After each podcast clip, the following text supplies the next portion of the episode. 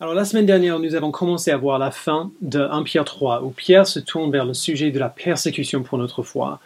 Euh, pour les chrétiens à qui Pierre écrivait, cette persécution prenait la forme de la vraie violence, euh, la violence physique, euh, l'enlèvement de leurs biens, et ainsi de suite.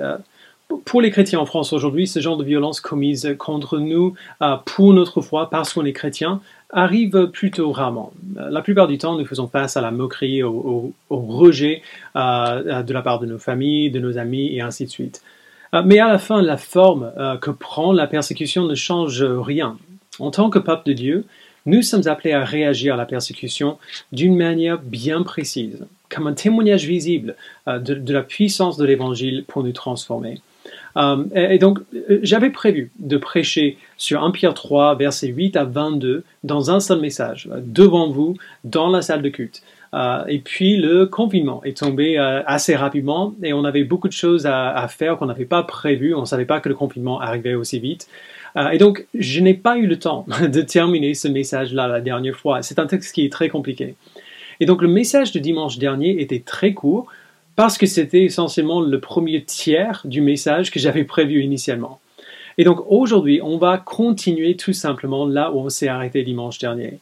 Ah, et d'ailleurs, on va faire une pause au milieu pour nous mettre debout pour chanter. Je sais que c'est difficile de faire ça devant un écran. Et donc, euh, voilà, on va faire une pause au milieu. Mais, mais avant cela, rapidement, résumons ce qu'on a vu dans 1 Pierre 3 du verset 8 jusqu'au verset 12. Pierre nous a dit qu'en tant que chrétiens, nous sommes appelés à réagir à la persécution d'une certaine manière. Et il nous a donné notre première motivation pour le faire.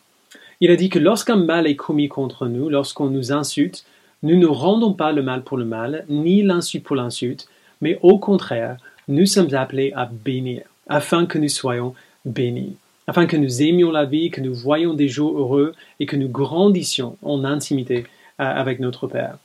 Et cela ne sera possible que si nous, en tant que peuple, en tant qu'Église, euh, soyons unis d'esprit, euh, que, nous, avons l'amour fraternel, des cœurs tendres, des esprits humbles, euh, que si nous, en tant que pape, ont des cœurs et des esprits qui ressemblent à, Jésus-Christ. Alors c'était ça la première motivation pour bénir nos ennemis plutôt que de chercher justice pour nous-mêmes à tout prix, de chercher à rendre à nos persécuteurs ce qu'ils nous ont fait. Pierre arrive à la deuxième motivation dans les versets 13 à 17. Et cette motivation rappelle euh, ce que Pierre nous a déjà dit depuis deux chapitres maintenant. Nous bénissons nos persécuteurs pour porter un témoignage vivant de l'Évangile. Donc lisons ensemble verset 13. Qui vous fera du mal si vous avez pour modèle ce qui est bien? D'ailleurs, même si vous deviez souffrir pour la justice, vous seriez heureux. N'ayez de aucune crainte et ne soyez pas troublés, mais respectez dans votre cœur la sainteté de Dieu le Seigneur.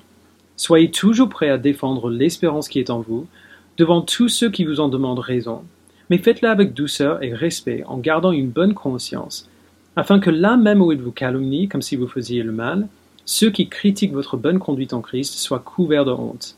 En effet, ils vont mieux souffrir si telle est la volonté de Dieu en faisant le bien qu'en faisant le mal.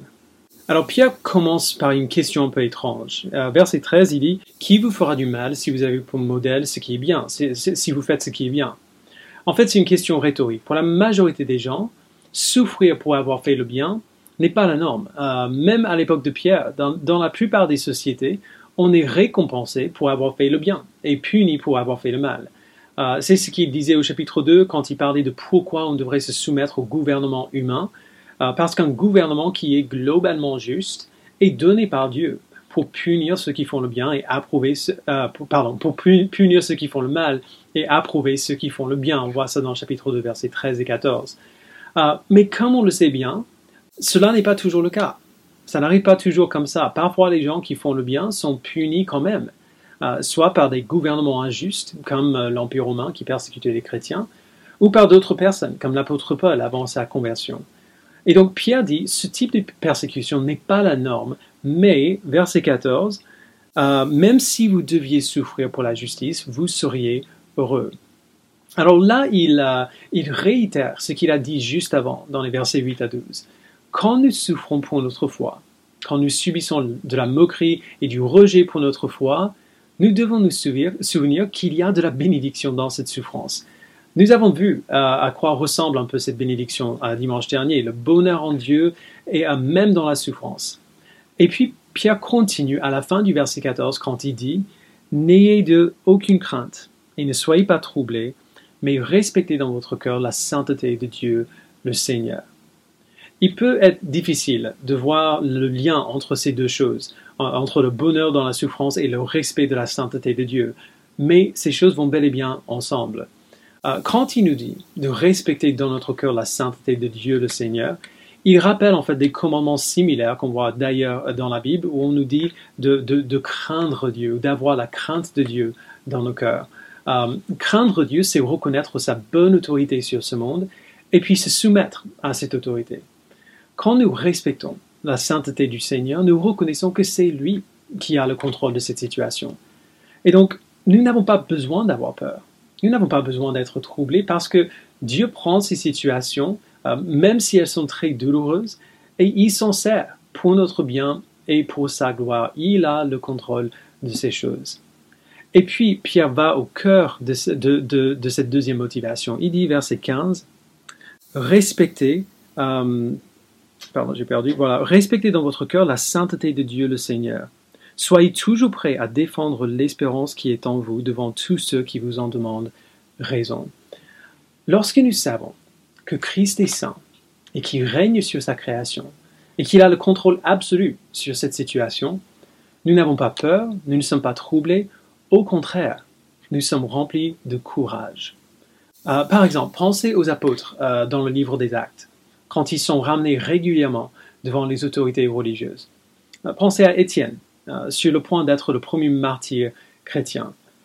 Ces hommes n'étaient pas indifférents, face à la persécution. Euh, il, n'était pas, ben, il n'était pas stoïque, euh, mais il savait que Dieu avait le contrôle, qu'il allait se servir de cette situation particulière pour l'avancement de l'Évangile. Et c'est l'avancement de l'Évangile que les apôtres voulaient plus que toute autre chose. Et donc ils étaient remplis de courage et ils ont profité de leur persécution comme une occasion pour partager l'Évangile. Euh, savoir et croire que Christ a le contrôle nous poussera à réagir d'une certaine manière. Cela nous poussera à ne pas rendre le mal pour le mal, ni l'insulte pour l'insulte, mais à bénir plutôt. Cela nous poussera à voir notre persécution pas, pas comme seulement douloureuse, mais comme une occasion pour expliquer aux autres pourquoi nous réagissons ainsi.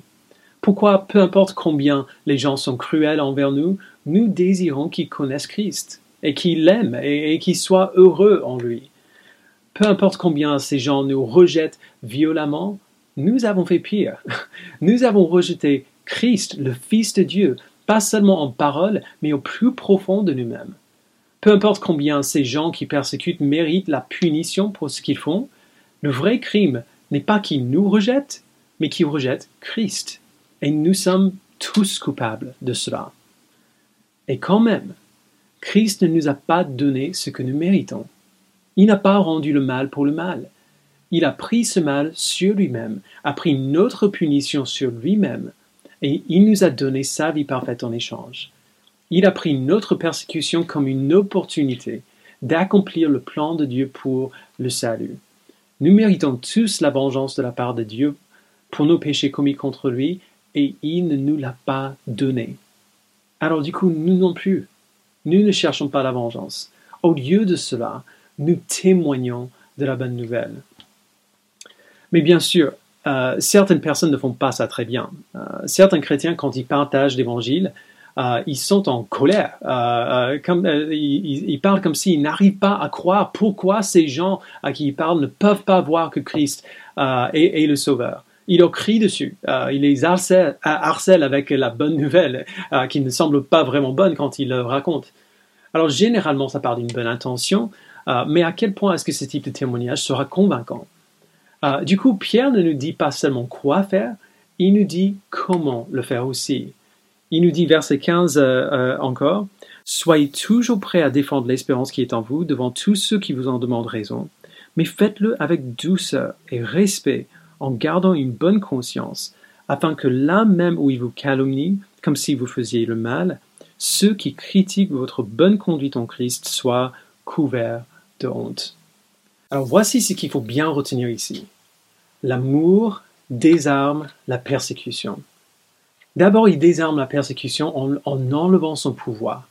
Il est beaucoup plus difficile de persécuter quelqu'un avec colère et violence lorsque cette personne ne donne pas la réaction de colère qu'on souhaite. Euh, vous avez déjà essayé de poursuivre une dispute avec quelqu'un qui répond avec douceur et respect? Euh, C'est vraiment difficile. Cette attitude désarme la persécution aussi en enlevant le pouvoir qu'elle exerce sur nous, intérieurement. Lorsque nous répondons à la persécution avec douceur et respect, nous, nous ressentons cette douceur et ce respect envers ceux qui nous persécutent. Et même si cela n'enlève pas totalement la douleur et la persécution, ça, la réduit énormément, ça aide beaucoup. Euh, c'est toujours le cas. Quand nous savons avoir bien répondu à quelqu'un qui n'a pas bien agi, euh, la, bonne, conscience à laquelle Pierre fait référence ici, c'est simplement le fait de savoir que nous avons fait ce que nous devions faire, euh, que nous n'avons pas rendu le mal pour le mal ou l'insulte pour l'insulte, mais que nous avons plutôt béni. Lorsque nous savons que nous avons bien agi, avec douceur et respect, alors que la personne méritait notre colère, quand nous savons avoir agi ainsi, nos cœurs sont apaisés. Parce que, encore une fois, l'obéissance au commandement de Dieu nous rend heureux.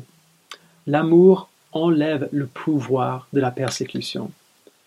Et en plus, l'amour désarme la persécution en lui enlevant sa pertinence les, gens persécutent des chrétiens ou, des gens de n'importe quelle foi d'ailleurs euh, pour envoyer un message, euh, soit eux-mêmes, soit aux gens qui persécutent, soit aux gens qui sont autour, qui, regardent ce qui se passe.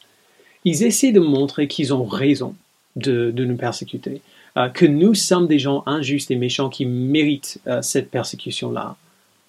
Mais lorsque nous réagissons à la persécution avec douceur et respect, avec une bonne conscience, en faisant ce que Dieu nous dit de faire. Cela réduit leurs insultes à rien. Ils peuvent toujours nous persécuter, mais leur persécution perd toute sa pertinence. Nous prouvons par notre conduite qu'ils ont tort à notre sujet, que pour, euh, toute leur justice prétendue, c'est nous qui agissons dans la justice par la grâce de Dieu. C'est pour cela que Pierre a fait ce lien entre notre souffrance et le témoignage de l'Évangile. Il dit au verset 17, En effet, ils vont mieux souffrir si telle est la volonté de Dieu en faisant le bien qu'en faisant le mal. Alors bien sûr, nous ne voulons pas souffrir injustement, nous ne cherchons pas des occasions pour nous faire persécuter, mais si ça arrive, on devrait le prendre comme une bénédiction, parce que notre réaction à la souffrance injuste, c'est un témoignage pas seulement envers ceux qui nous persécutent, mais, euh, ou à ceux qui regardent autour, mais à nous aussi. Je vous promets que si vous réagissez à la moquerie avec douceur et respect, vous partirez de cette expérience-là juste émerveillé de ce que Dieu a pu faire dans votre cœur à ce moment-là. Vous pourrez regarder en arrière à cette expérience en sachant très bien que genre ça, c'était pas moi. Ça, c'était Dieu qui travaillait en moi. Et il n'y a rien de meilleur que de voir comment Dieu travaille en nous-mêmes. La persécution nous donne l'occasion de témoigner de la bonne nouvelle de l'Évangile. Et deuxièmement, la persécution nous donne de voir Christ proclamer son Évangile à travers nous. Verset 18. Christ aussi a souffert, et ce, une fois pour toutes, pour les péchés. Lui, le juste, il a souffert pour des injustes afin de vous conduire à Dieu. Il a souffert une mort humaine, mais il a été rendu à la vie par l'Esprit. C'est alors qu'il est allé, euh, c'est alors aussi qu'il est allé faire une proclamation aux esprits en prison, ceux-là même qui avaient été rebelles autrefois, lorsque la patience de Dieu se prolongeait à l'époque de Noé, pendant la construction de l'arche. Un petit nombre, nombre de personnes, à savoir huit, sont entrées dans ce bateau et ont été sauvées à travers l'eau. C'était une figure, nous aussi maintenant, nous sommes sauvés par un baptême qui ne consiste pas dans la purification d'une impureté physique, mais dans l'engagement d'une bonne conscience envers Dieu. Il nous sauve à travers la résurrection de Jésus-Christ qui est monté au ciel, a reçu la soumission des anges, des autorités et des puissances et se trouve à la droite de Dieu. Alors comme j'ai dit avant, ces derniers versets sont très difficiles. Euh, il y a un peu trop de matière ici pour qu'on puisse tout voir maintenant. Euh, du coup, la semaine prochaine, plutôt que de, continuer dans le chapitre 4, Nous allons faire une mini-pause pour euh, aller en plus de profondeur dans les versets 21 et 22 euh, qui parlent du baptême. Mais avant de faire cela, il faut qu'on voit pourquoi Pierre place ce texte ici. Il fait sa transition du verset 17 où il a dit, en effet, ils vont mieux souffrir si telle est la volonté de Dieu en faisant le bien qu'en faisant le mal. Et il fait sa transition en nous rappelant que c'est cela que Christ a fait. Verset 18. Christ aussi a souffert, et ce, une fois pour toutes, pour les péchés. Lui, le juste, il a souffert pour des injustes afin de vous conduire à Dieu. Autrement dit, lorsque nous souffrons en faisant le bien, nous pouvons, euh, nous partageons et nous, nous, pouvons comprendre un peu, un peu plus l'expérience de Jésus-Christ lui-même. Il a fait cela aussi. Mais ce n'est pas tout. Euh, il faut qu'on se souvienne que Pierre ici, il parle du témoignage visible de l'Église dans la souffrance. Et au verset 15, il nous a dit que dans la persécution, il faut qu'on soit prêt à, défendre l'espérance qui est en vous, prêt à sauter sur l'occasion de partager l'Évangile, euh, l'occasion que notre souffrance nous donne. Et du coup, il nous donne un autre exemple de ce à quoi cela ressemble. Et c'est l'exemple de Noé. Même si vous ne connaissez pas très bien la Bible, vous avez presque certainement entendu l'histoire de Noé. Euh, c'est l'histoire qu'on raconte euh, aux enfants. Euh, on, fait des dessins avec le bateau et les animaux. Darren Aronofsky a fait un film de Noé avec Russell Crowe il y a quelques années. Un film assez marrant d'ailleurs, pas du tout fidèle à la Bible, mais, mais marrant quand même. L'histoire de Noé se trouve au début du livre de la Genèse, dans Genèse 6 à 9. La terre était devenue corrompue et pleine de violence, mais Noé, cet homme, a trouvé grâce aux yeux de Dieu. Et donc Dieu dit à Noé de construire une arche, un grand bateau, euh, et de mettre dans l'arche deux de chaque espèce d'animal sur la terre, un mâle et une femelle, ainsi que Noé et sa famille. Puis Dieu a envoyé un énorme déluge euh, qui a couvert la terre entière euh, comme une punition pour le mal dans lequel l'humanité était tombée. Un déluge qui, a tué tout être vivant à part Noé, sa famille et les animaux. Et maintenant, Pierre, donc sous l'inspiration du Saint-Esprit, il ajoute quelque chose à l'histoire que nous ne voyons pas dans le livre de la Genèse. C'est assez impressionnant. Euh, et Pierre tourne, eh ben, il, construit sa phrase de manière très étrange. Euh, donc il dit, deuxième moitié du verset, euh, du verset 18 encore, Christ a souffert une mort humaine, mais il a été rendu à la vie par l'Esprit. C'est alors aussi qu'il est allé faire une proclamation aux esprits en prison, ceux-là même qui avaient été rebelles autrefois lorsque la patience de Dieu se prolongeait à l'époque de Noé pendant la construction de l'arche. C'est très étrange ce qu'il dit là. Euh, qui sont ces esprits en prison? Euh, Comment est-ce que Christ est allé faire une proclamation? Euh, C'est tellement étrange que, qu'il y a plusieurs interprétations qui ont été proposées, à ce que Pierre voulait dire ici. Il y en a deux que je trouve plutôt convaincantes, même si je me penche plus vers l'une que vers l'autre. Donc la première, c'est qu'après la mort de Jésus à la croix, son esprit est allé au lieu des morts, là où il y a les morts aujourd'hui, et il a proclamé sa victoire sur le péché aux démons et aux incroyants qui sont morts, prouvant ainsi qu'il est le Messie, le Sauveur que Dieu avait promis. On a parlé de ça l'année dernière quand on a fait notre atelier sur le symbole des apôtres, euh, qui affirme que Christ est descendu au lieu des morts après sa mort. Et donc je crois bien que cela s'est passé, il a souffert une vraie mort humaine euh, comme nous, mais, dans le contexte de ce texte, ce serait bizarre que Pierre en parle euh, ici parce que ça n'a rien à voir avec le contexte du passage. C'est totalement hors sujet. La deuxième interprétation, celle vers laquelle je me penche personnellement, c'est que Christ témoignait à travers Noé à ceux qui rejetaient Dieu à son époque.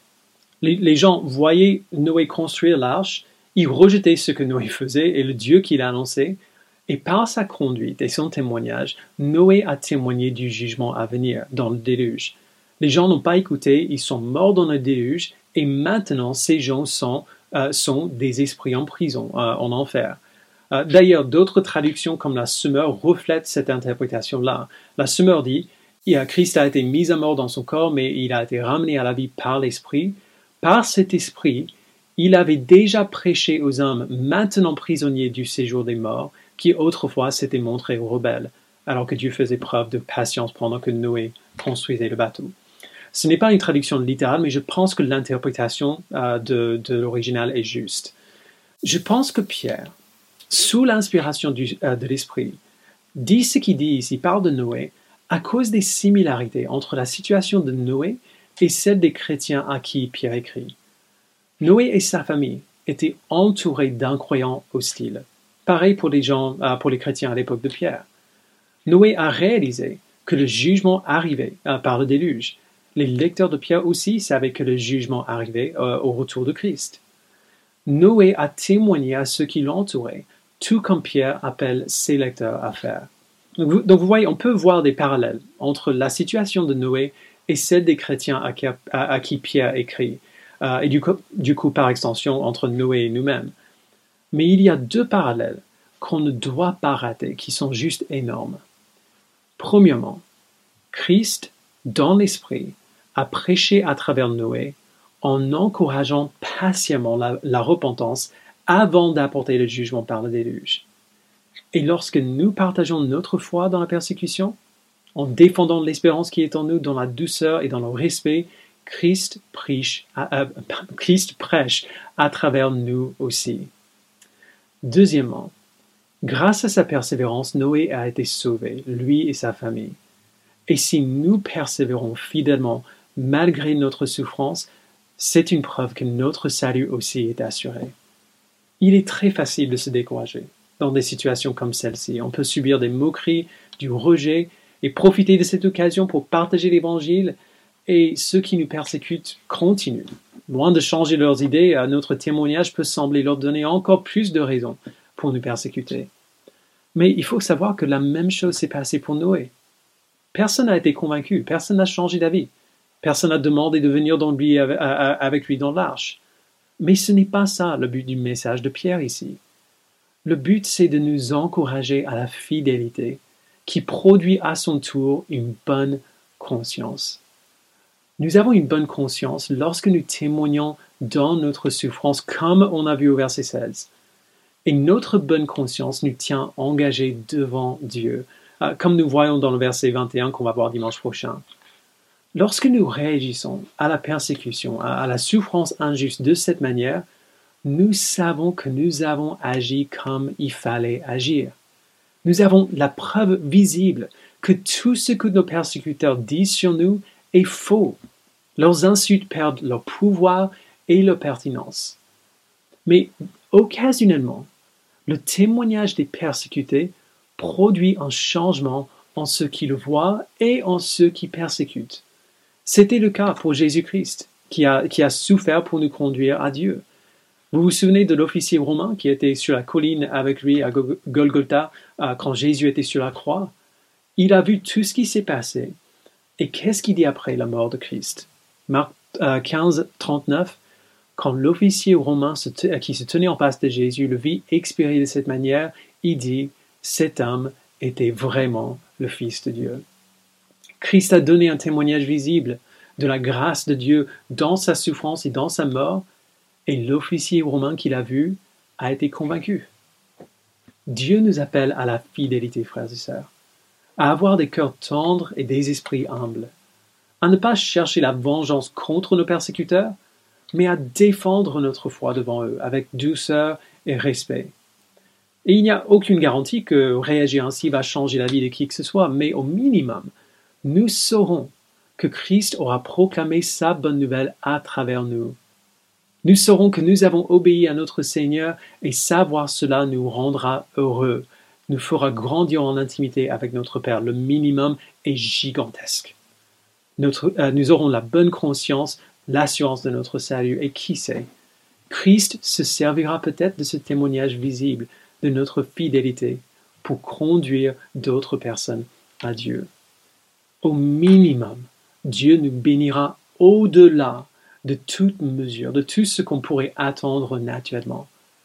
Et parfois, il va encore plus loin pour sauver ceux qui regardent et ceux qui persécutent. Je vous invite à prier avec moi. Père, nous te remercions infiniment pour ce que tu nous dis dans ce texte, même s'il est difficile à, à, croire que, que cela pourrait arriver, qu'on pourrait réagir à la souffrance ainsi, que, que notre témoignage dans la souffrance pourrait euh, nous donner cette assurance profonde de savoir que, que, euh, que, que, nous faisons ce que tu nous dis de faire et que notre salut est assuré. Nous avons du mal à croire que, notre témoignage dans la souffrance pourrait même sauver des gens. convaincre des gens qui regardent ou même ceux qui persécutent que tu dis la vérité et que tu es le Sauveur. C'est ton esprit qui fait que cela soit possible. C'est l'œuvre de ton Fils qui fait que nous pouvons, euh, euh, que, nous pouvons agir de cette manière. Et donc, Dieu, je prie que tu nous donnes confiance, que ton Fils a fait tout ce qui était nécessaire pour que nous puissions vivre ainsi, et que ton esprit nous donne le courage et la certitude et l'assurance et, la compassion et la bienveillance, l'amour fraternel, la douceur, le respect qu'il faut pour agir de cette manière. Et, Père, et Père, pour ceux qui ne te connaissent pas, je prie que tu leur donnes euh, de prier une de ces deux euh, prières qui s'affichent sur l'écran maintenant. Donne-leur de, te poursuivre, de chercher la vérité de tout leur cœur. Et fais en sorte, Père, que, que cette recherche porte ses fruits. Donne-leur la foi de croire que tu dis la vérité, que tu es le Sauveur. Donne-leur la foi, Père, euh, Père, de pouvoir placer leur foi en toi, se repentir de leurs péchés et se tourner vers toi dans l'obéissance et dans la joie. Nous prions, euh, nous, nous avons vu cela en nous et nous avons confiance que tu peux faire cela dans d'autres. Et donc nous prions que tu le fasses. Merci Père pour ton Fils, pour ton Esprit euh, et, pour, et pour ton plan pour nous. C'est au nom de Jésus-Christ que nous prions. Amen.